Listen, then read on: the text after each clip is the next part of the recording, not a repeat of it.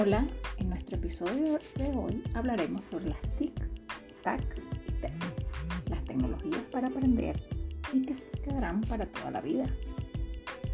Las TIC, tecnologías de la información y la comunicación, hacen referencia a la tecnología que nos facilitan el proceso de adquisición y transmisión e intercambio de información.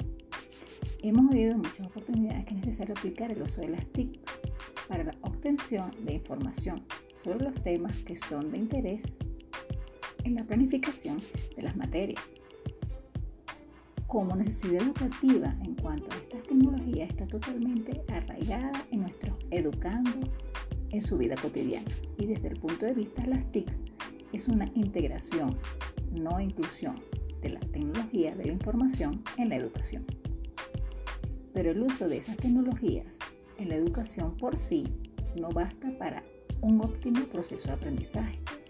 Precisamente por eso nació hace algunos años el término TAX, tecnología del aprendizaje y del conocimiento, haciendo referencia al uso de las TICs como herramienta formativa, incidiendo en la metodología y en la utilización de la tecnología dentro de las planificaciones educativas.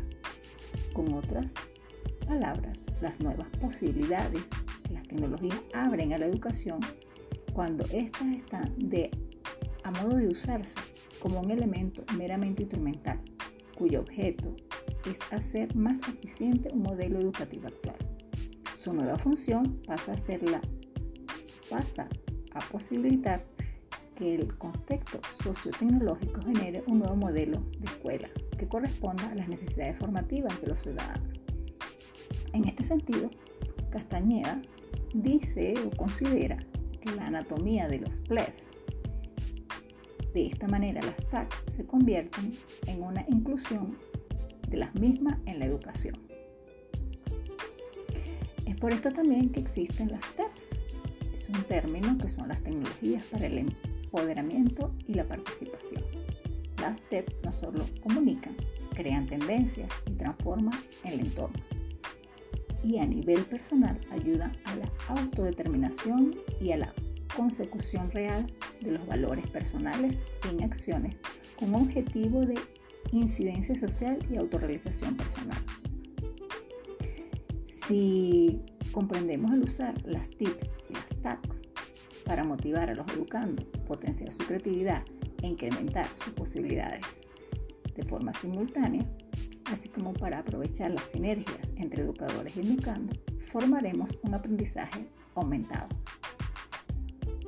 En este aprendizaje aumentado, los educandos, de forma proactiva y autónoma, guiados por una curiosidad hacia el aprendizaje permanente, aprenden a sacar partido de la extraordinaria potencia que tiene el Internet como fuente de información, recursos, metodologías didácticas y estímulo permanente. Por eso es importante saber algunas nomenclaturas en el manejo de los entornos virtuales. nuestra próxima sección, en el nuevo episodio, continuaremos hablando de las tecnologías virtuales.